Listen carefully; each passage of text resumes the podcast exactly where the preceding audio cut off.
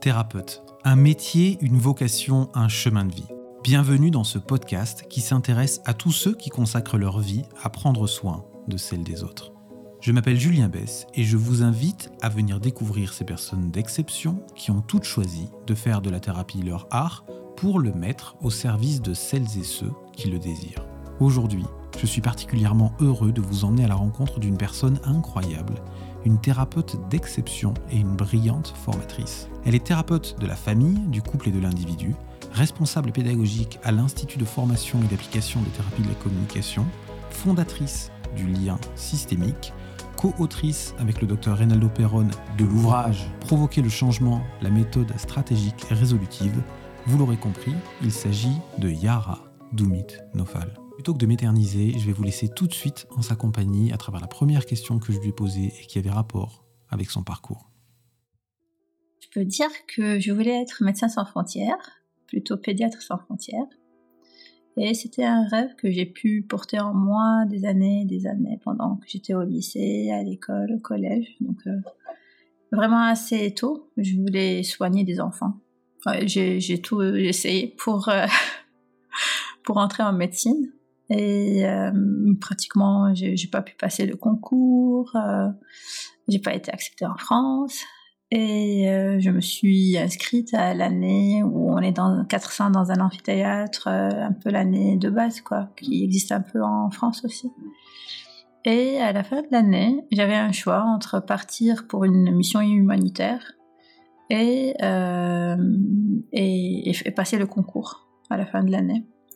Et donc, euh, je me suis dit, peut-être, j'aurais pas une grande chance à passer ce concours. Donc, euh, euh, vaut mieux que je parte en mission humanitaire et que après je puisse faire des études en service social que je compléterai avec euh, un matériel plutôt du côté de la médecine, médecine sociale, des cours un peu médicaux. De ne plus passer mon concours parce qu'il y avait la mission dans la balance. Donc, Donc je me suis inscrite à l'école libanaise de formation sociale pour euh, faire euh, des études d'assistante sociale. Qui ne sont pas les mêmes qu'en France, n'est-ce pas? Pas les mêmes, parce qu'au Liban, c'est un système de licence, master, doctorat qui est calqué un peu du système canadien. Donc, euh, on est au niveau de la licence, on est assez polyvalent. Chaque année, on se forme à l'intervention et à la méthodologie d'intervention, mais soit de ce qui peut ce qui est accompagnement de l'individu, de la famille, soit l'accompagnement des groupes, soit l'accompagnement des communautés. Et après, au niveau master, on se spécialise dans l'une de ces trois dimensions. Donc, je m'étais spécialisée dans. J'ai fait un master d'expertise en intervention et médiation familiale. Et euh, j'avais déjà été initiée à l'approche systémique. Et donc, au banc de l'école libanaise de formation sociale, en première année, au tout, tout début de l'année, j'étais en première année, et il y avait un intervenant étranger qui venait donner des cours pour les troisième années et pour le master, mais qui, euh, qui donnait une conférence euh, ouverte au public. Et j'étais très enthousiaste d'aller découvrir, euh, voilà, qu'est-ce qui se passe à, l'université, les conférences et tout. Et donc, euh, ce fut ma première rencontre avec Reynaldo Perron.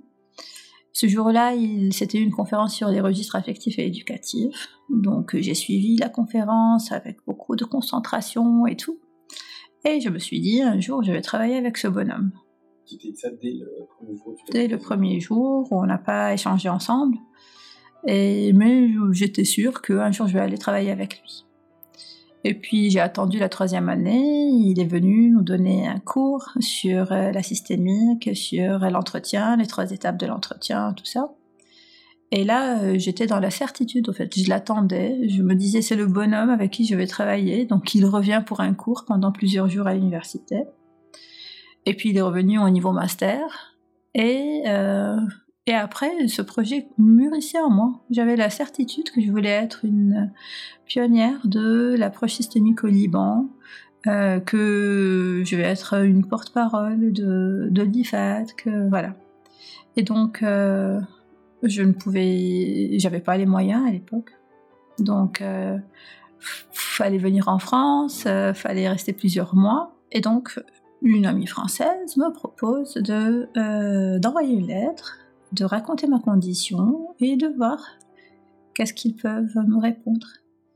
Et j'ai reçu donc euh, une réponse qui me dit tu viens, tu es exonéré des frais d'inscription, tu logeras à tel endroit, tu auras deux accompagnateurs, un qui t'accompagnera de point de vue pédagogique et puis euh, quelqu'un d'autre s'occupera des détails de ta vie euh, en France pour pour ton confort et toute la période. Donc tu manqueras de rien et tu viens. Et c'était un moment vraiment très charnière de ma vie parce que c'est là euh, où s'est tracée euh, toute ma carrière future. J'étais en immersion totale, en formation et, euh, en, et en consultation. Parce que Reynaldo, il, m'emmenait partout, dans son cabinet, dans ses formations, que ce soit à l'IFAT ou les interventions dans les institutions. il a tenu vraiment parce que je connaisse les, les grands noms en quelque sorte. Et à chaque fois où il y avait une formation ou un colloque où il y avait des personnes euh, reconnues dans d'autres instituts, des personnes qui ont beaucoup conceptualisé tout ça, il œuvrait à ce qu'il m'envoyait au fait, les rencontrer et mettre des visages sur ces noms-là que je pouvais lire euh, dans les livres. Et c'était un moment de, de grande immersion en systémique. Et euh, à cette époque-là, c'était le tournant entre les transparents qu'on projetait sur les murs et euh, les PowerPoint. Et Liliana et Reynaldo avaient des tonnes de classeurs de transparents qu'ils voulaient transformer en, en présentation PowerPoint. Et moi, j'ai tout tapé leur classeur. Et donc, c'était un régal pour moi parce que le peu de temps qui me restait, j'étais en train de, classer, d'arranger les contenus des formations. Et euh, je me souviens, hmm, c'était, il y avait une sorte de jeu entre Reynaldo et moi. Mhm. Dans le sens où, dans les formations, il savait que, par exemple, il y avait un contenu que j'ai pu voir une, deux fois à travers d'autres formations, tout ça. À des moments, il s'arrêtait pendant la formation et il me disait continue et il attendait à ce que j'explique les concepts aux autres. Et c'était toujours avec une grande bienveillance, parce que je savais que quoi que je dise, il allait me sauver la face. Et quoi que je dise, il trouvera toujours une tournure pour arranger sans que les autres puissent savoir que j'étais à côté de la plaque. Et ce fut un jeu très agréable parce que petit à petit, il m'amenait à, à parler, à prendre la parole devant tout le monde. Voilà. Et en même temps, il m'a beaucoup poussé à faire des consultations pendant mon séjour ici, des consultations que je filmais et qu'il pouvait superviser après. Et comme il n'était pas tout le temps avec moi dans ces consultations, donc c'était c'était un moyen aussi de pouvoir euh, voir mon avancement et, réfléchir sur euh, sur comment j'étais en train de me construire. Et donc je suis revenue au Liban après cette formation, j'ai fait une première soutenance en France et puis il a tenu à ce que je fasse une deuxième soutenance à l'université où je, je l'ai, au Liban, où je l'ai rencontré. Et il m'a constitué tout un jury donc euh, de la directrice de l'école sociale, avec les, tous les chefs de département, avec euh, vraiment il a tenu à ce que je fasse un grand un grand buffet avec euh, du champagne. Ah, c'était le, moment symbolique. Oui, vraiment pour pour un moment de consécration en quelque sorte où il il pouvait me faire valoir dans une communauté au Liban où je pourrais me frayer après un chemin. Et euh, depuis mon retour, donc euh, j'ai commencé à travailler un peu l'approche systémique au Liban et puis depuis 2010, je, il m'invitait à venir donner des formations en France régulièrement, plusieurs fois à l'année, euh, ou participer à des colloques ou voilà des tables rondes. Et il y avait toujours la possibilité, la proposition que je vienne euh, pour qu'il me prépare petit à petit à, pouvoir euh, continuer dans la même lignée euh, de conceptualisation, de réflexion. Voilà. Et donc, j'avais l'invitation de venir ici, m'installer et travailler à l'IFATC, sauf que entre-temps, j'ai fait beaucoup d'enfants. beaucoup, combien? J'ai fait quatre enfants. Quatre enfants. Et donc, à chaque fois où il y avait une invitation, il y avait un enfant, un projet d'enfant, quoi. Donc, et je remettais, je remettais. En fait, de retour de la France, il y a des personnes, des psychomotriciennes, des personnes qui étaient à côté de moi qui me disaient c'est dommage tout ce que tu as appris en France que tu ne l'enseignes pas au Liban. Mhm. Ça pourrait intéresser beaucoup de personnes. Et ils m'avaient encouragé à, faire, à lancer l'appel, quoi, à faire, euh, à proposer une formation de quelques jours euh, pour voir s'il y a des gens qui pourraient être intéressés. Donc euh, je me suis dit, allez, on va faire un truc euh, un peu d'initiation, donc la formation initiale à l'accompagnement des familles. Et c'était une formation de 35 heures. Et à l'époque, il n'y avait même pas encore le lien systémique. c'était à mon nom personnel sur LinkedIn. J'avais, j'avais envoyé, j'avais posté ça. Et les personnes venaient, mais ils ne me connaissaient pas, donc je ne parle même pas de succès c'était peut-être un bon moment avec un phénomène de groupe qui s'est fait. Les gens ont pu s'encourager les uns les autres. Et puis il y avait des gens qui venaient du nord du pays, du sud du pays, qui prenaient des heures de choses qui, quand même, à l'échelle du divan, quand même, c'est pas quelque chose qui est très courante où les gens s'organisaient autant pour venir suivre une formation. Du moins, c'était ma représentation euh, de l'époque. Et donc, euh, j'avais diviser ces gens en cinq groupes. Euh, et c'est comme ça que l'idée du lien systémique a, pu voir le jour quand j'ai vu que les gens étaient intéressés à venir et tout. J'ai invité Reynaldo Liliana plusieurs fois à, intervenir au Liban aussi parce que quand même pour les formations euh, c'était au nom de l'IFAD que c'était important qu'il puisse y avoir les personnes emblématiques de l'IFAD qui puissent intervenir.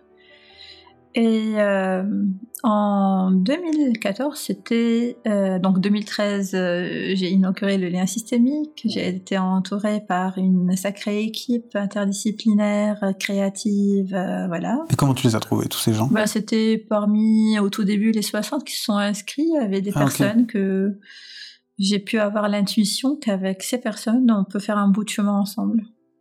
Et ces personnes, c'est vraiment comme une communauté. Ils sont restés, ils étaient, elles étaient assez impliquées, assez créatives, fidèles, euh, studieuses, euh, à vouloir vraiment se former. La majorité sont venues aussi en France pour se former sur euh, différents modules, puis elles sont revenues au Liban. Donc il y a eu vraiment ce va-et-vient entre euh, l'IFAS qui est le lien systémique, qui a pu asseoir un peu une notoriété pour le lien systémique au Liban et voilà. Donc 2013. 2014, Reynaldo me dit bah, Tu vas venir en France. Euh, quand est-ce que tu vas venir? Euh, Là, tu as fait beaucoup d'enfants. Et donc, on a commencé le parcours du combattant pour pouvoir faire mes papiers, parce que en tant que libanaise, euh, il faut demander des visas, c'est très compliqué de pouvoir voyager, sortir, surtout pour des longs séjours, voilà. Et pendant, euh, donc ça a pris plus qu'un an, la préparation de mes papiers, toute une démarche à l'IFAD qu'en France pour me recruter parce qu'il faut recruter des Français, puis ouvrir, aux Européens et après ouvrir au tiers-monde. Donc il fallait faire toute une démarche de recrutement pour arriver à. Et ça a été fait. Je pense que les étoiles se sont alignées. Et donc la thérapie, c'était quelque chose quand même qui m'a beaucoup passionnée.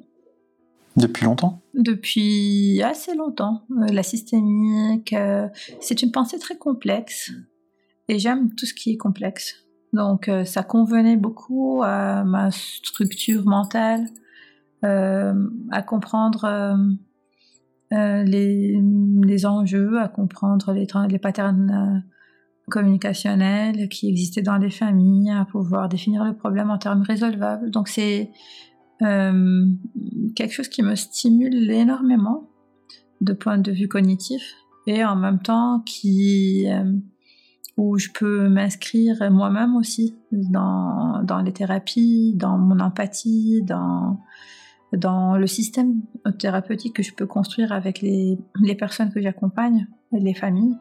Donc, euh, je me suis. C'est un, domaine où on ne peut pas s'ennuyer, où on apprend tout le temps.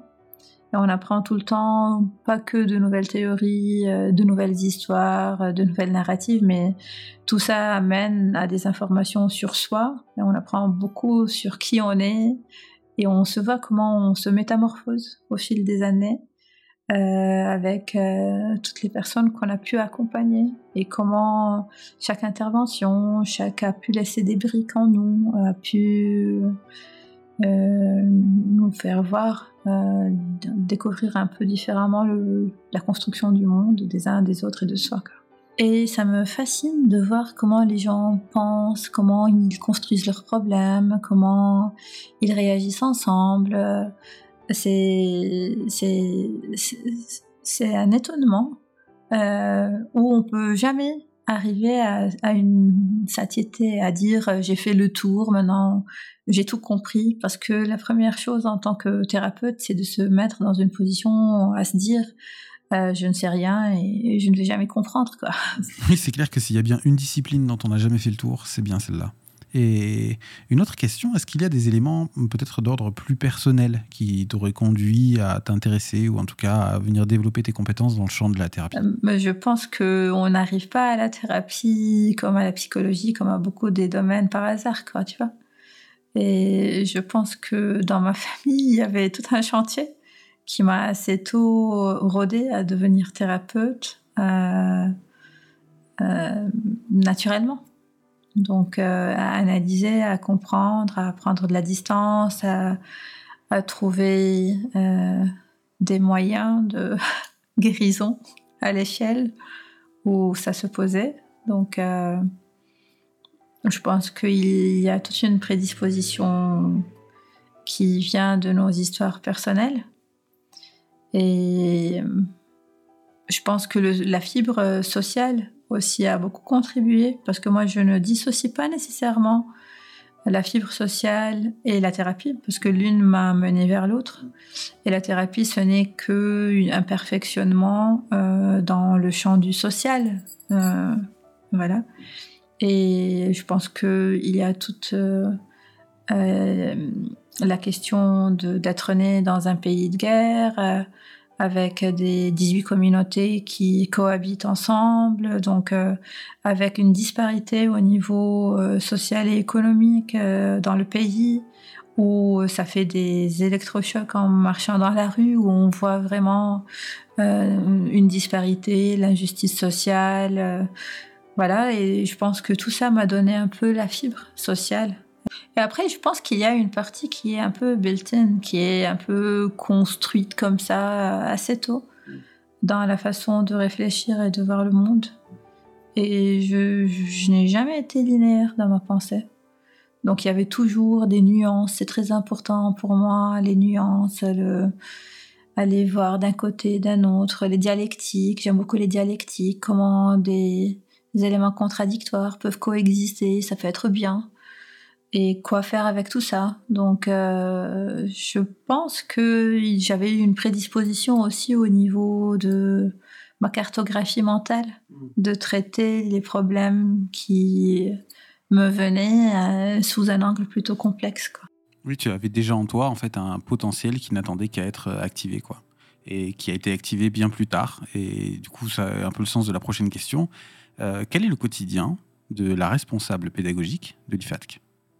Il n'y a pas deux journées qui se ressemblent parce que j'ai plusieurs casquettes et donc je jongle entre les casquettes, les besoins, tout ça. Euh, en tant que responsable pédagogique, donc euh, je participe et veille sur les contenus pédagogiques des formations qui se font, sur la création de nouveaux matériels, sur l'évolution du matériel, la formation des formateurs, l'accompagnement des stagiaires, les personnes qui sont en train de se former, l'accompagnement des promotions, euh, donc c'est un accompagnement qui peut être et individualisé et aussi groupal euh, pour voir euh, l'évolution non seulement au niveau au niveau de l'individuation en tant que thérapeute, mais, mais aussi avec toutes les crises par lesquelles peuvent passer les promotions, les personnes qui s'inscrivent pour devenir thérapeute. Donc, euh, l'accompagnement des, mémoires, des protocoles, les soutenances. Euh, euh, je suis membre du jury de toutes les soutenances qui se font. Donc, il y a tout un travail quand même sur la pédagogie, tout ça. Et à côté, il y a, en tant que formatrice, je donne beaucoup de formations, que ce soit à l'IFAT, que ce soit dans les institutions. Euh, je fais beaucoup aussi d'analyse de la pratique professionnelle dans beaucoup d'institutions. Et je fais de la thérapie individuelle du couple et de la famille à l'UDCF, l'unité de développement des compétences familiales. Donc, euh, donc mes journées, elles peuvent être assez longues. Euh, je, je, peux parfois commencer assez, assez tôt et finir à des amplitudes un peu, un peu grandes. Vraiment, la compétence euh, pédagogique, elle est centrale dans ton travail. Et c'est quelque chose que tu fais admirablement bien. Et je me demande vraiment comment est-ce que tu as développé cette compétence-là, quoi. Parce que peut-être tu ne l'avais pas dans ta formation initiale. Et donc, du coup, est-ce que c'est quelque chose que tu as développé en autodidacte, que tu as appris sur le terrain? Comment est-ce que tu t'y es prise? Je pense qu'il y a plusieurs choses. La première chose, il y a la fibre IFADC c'est un institut qui cherche vraiment la précision, qui cherche euh, vraiment à ce que les choses puissent être euh, consistantes, profondes, bien travaillées. Euh, quand on travaille les contenus, les programmes, parfois pour trouver un mot, on peut prendre des heures. On revient et puis on revient et puis on change encore et on réfléchit, on va aller.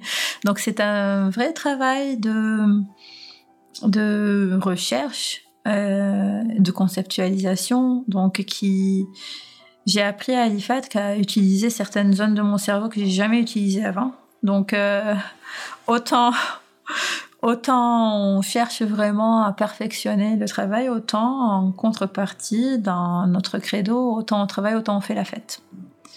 Et cet équilibre-là est très important. Donc à l'IFAT, il y a toujours du champagne, il y a toujours quelque chose à fêter avec les groupes entre nous. Euh. Et en même temps, j'ai pu mm, bénéficier dans ma formation euh, à l'école sociale de cours d'accompagnement des groupes restreints donc la dynamique des groupes restreints, tout ça, et euh, où il y a une euh, locomotive qui est assez spéciale au niveau du fonctionnement des groupes, un cycle de vie d'un groupe, tout ça à garder en tête. Et c'est à partir de là où petit à petit, avec l'expérience, j'ai pu composer entre euh, l'essence de l'IFATC, entre donc l'esprit IFATC, entre mes cours sur l'accompagnement des groupes et mon intuition à garder tout le temps euh, en tête les deux versants qui sont le socio-affectif et le socio-opératoire et comment en accompagnement, en accompagnant les groupes, euh, il faut faire un dosage euh, permanent de ces deux dimensions qui permettent et la cohésion et l'individuation et la créativité et à ce que chacun puisse devenir qui il est dans un groupe. Pour les gens qui ne connaîtraient pas le concept euh, de manière très brève, est-ce que tu peux définir ce que tu entends par euh, la différence entre le registre socio-opératoire et le registre euh, socio-affectif, sans rentrer dans les détails bien sûr, parce que je sais que ça fait l'objet de toute une formation, mais juste pour que les personnes qui ne connaissent pas puissent en comprendre quelque chose. Donc le socio-opératoire, c'est toute l'organisation qui tournera autour de l'accomplissement de la tâche et ou les tâches qui qui découlent de, des objectifs et de la finalité euh, que le groupe euh, a et poursuit. Et le socio-affectif, c'est la dynamique relationnelle qui va se construire. Et donc, et l'une et l'autre se complètent. Donc si le socio-affectif va mal, ça va impacter le socio-opératoire. Si le socio-opératoire euh, avance euh, lentement ou euh, se complique, ça va impacter le socio-affectif. Et donc en tant qu'accompagnateur de groupe, il faut tout le temps garder à l'esprit comment accompagner les membres pour qu'ils puissent et avancer sur le volet opératoire, donc euh, la réalisation des objectifs, des tâches, tout ça, et en même temps comment pouvoir sauvegarder un degré de cohésion euh, qui devient un dynamo pour la productivité du groupe. Tu as aussi beaucoup travaillé autour de la question du développement de la vie affective et sexuelle, notamment chez les enfants et les adolescents. Et je me demandais si tu es d'accord pour répondre à cette question, comment est-ce que ça t'est venu Comment est-ce que tu as construit tout ce programme de formation qui fait aujourd'hui partie du catalogue de l'IFAT Je crois que c'est cinq jours de formation que tu proposes là-dessus et que j'ai trouvé vraiment particulièrement intéressant. Et voilà, je me demandais comment est-ce que tu avais construit tout ça. J'ai été dans une association au Liban euh, de bioéthique quand j'étais déjà fin collège, début lycée. Et il s'intéressait énormément aux questions de la bioéthique. Et il nous formait pour qu'on puisse faire de l'éducation par les pairs. Et donc, euh, du coup, j'ai été très intéressée aux questions de la sexualité assez tôt. J'ai lu toutes les, toutes les encyclopédies sexuelles qui existaient. Euh, euh J'étais presque au lycée la, la référence euh, scientifique dans le domaine de la sexualité. Et, et après, donc j'avais une facilité à parler de la sexualité assez tôt. Et euh, une fois j'ai eu ma licence et je voulais commencer à travailler, j'ai été assistante sociale scolaire. Et là, pareil, donc euh, au Liban, euh, comme tu l'as bien compris, l'assistance sociale scolaire, c'est pas pour l'administratif, c'est plutôt l'accompagnement des familles, des groupes, tout ça. Et j'étais convaincue qu'il fallait créer un programme d'éveil affectif et sexuel qui est de développement des compétences psychosociales qui commençait depuis la maternelle jusqu'en terminale. Et j'avais un peu le feu vert de, de la direction euh, de cet établissement-là pour que je puisse euh, faire tout ce que je veux au niveau des programmes, euh, au niveau de la formation des professionnels, des, des profs, de, euh, le travail avec les parents, les ateliers parents. Donc c'était vraiment une ouverture totale où on me faisait confiance et je pouvais innover, créer euh, quelque chose qui n'existait pas encore dans les établissements scolaires au Liban. Et donc, euh, c'était un défi très stimulant pour moi. Et c'est là où, petit à petit, j'ai commencé à créer ce matériel. Donc, ils avaient une affaire de cinq séances à peu près par année, mais qui continuait d'une année à l'autre en termes hum, d'éveil affectif et sexuel. Et euh, il y avait une fois par semaine euh, une, des séances sur le développement des compétences psychosociales, dans laquelle il y avait euh, euh, des, des, des, éléments, des programmes pour, contre le harcèlement scolaire, euh, euh, l'orientation professionnelle. Donc ça englobait un peu tout. Mais assez tôt, les enfants et les jeunes euh, apprenaient comme ils apprenaient euh, le français, les mathématiques, ils apprenaient à communiquer. Et pour pouvoir mettre en place tous ces programmes, il fallait préparer le terrain, donc former tout le monde, former les parents, former les surveillants, former toute la communauté scolaire et euh, construire pour euh, chaque segment évolutif euh, tout un matériel pour les adultes autour des, enfants et des adolescents. Donc, d'où l'immersion aussi dans le monde des ateliers parents qui étaient là. Il y avait plein de groupes, ils étaient fidèles, tout ça. Et après, quand il a eu le lien systémique, donc c'était parmi les choses où euh, je les ai sortis un peu de cet établissement scolaire qui était une, une la première expérience, et ça a été amené sur une échelle beaucoup plus grande où je formais des professionnels pour que les professionnels le fassent, où je pouvais euh, accompagner d'autres établissements scolaires à mettre en place des programmes pareils, et ainsi de suite. Et donc c'était euh, évident pour moi quand je suis arrivée à l'IFADC, ayant cette expérience dans le domaine, de d'amener tout ça avec moi.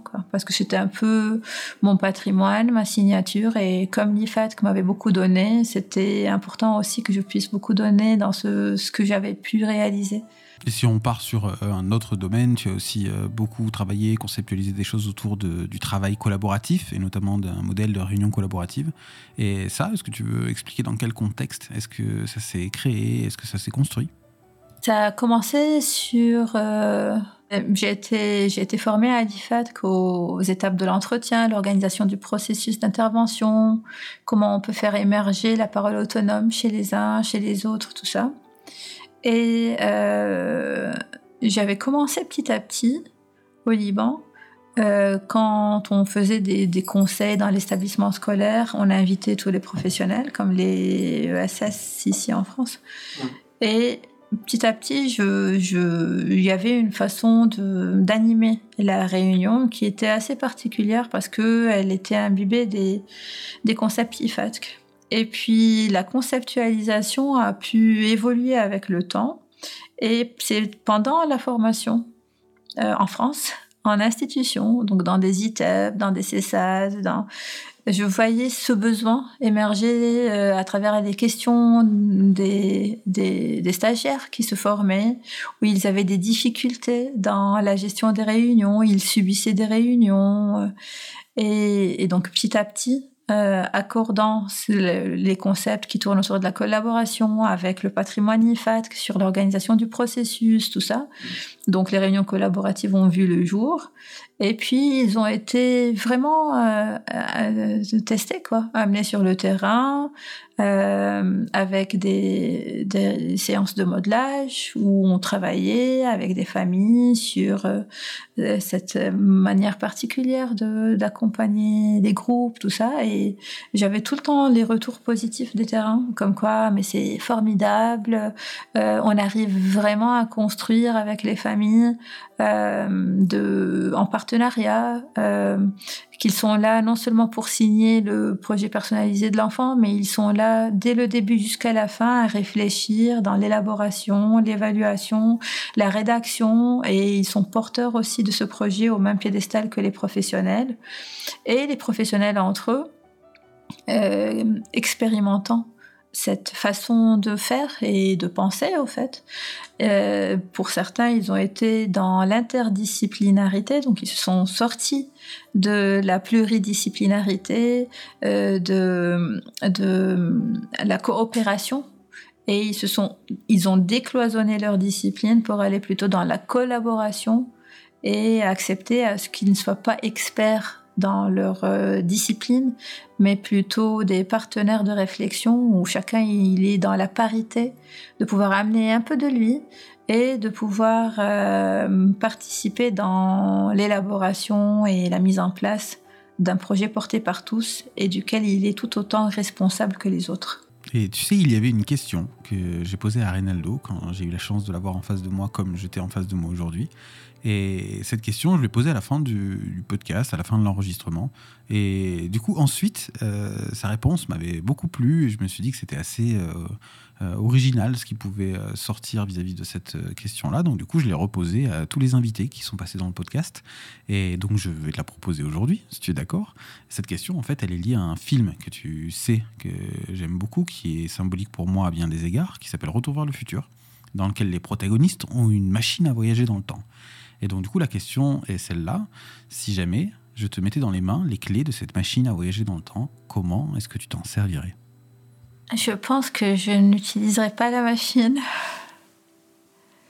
Parce que le présent contient le passé et tous ses attributs. Et pas besoin de revenir dans le passé pour avoir les attributs du passé. Et en même temps, si je me dis peut-être si je reviens en arrière euh, pour changer des choses, tout ça, je pense que rien n'est regrettable, tout est apprentissage. Et le passé a pu façonner, me façonner, façonner chacun. Et si je suis qui je suis ou les autres sont qui ils sont, c'est parce qu'on a osé vivre. Et donc je ne reviendrai pas dans le passé. Et je ne voyagerai pas dans le futur. Parce que ça sera brûler les étapes qui vont constituer le futur. Et, euh, et ça sera privilégier euh, dans l'arbre de la vie une branche que les autres. Et euh, peut-être à la privilégier dès maintenant, euh, ça, ça bloquerait euh, l'expansion d'autres branches. Et je pense que ce n'est que le présent avec les attributs du présent qui va permettre euh, à ces nutriments d'aller dans les différentes branches et puis certaines vont prendre un peu plus de lumière que d'autres choses, un dosage qu'on ne peut pas anticiper. Et j'aime laisser pour le futur la magie de le découvrir.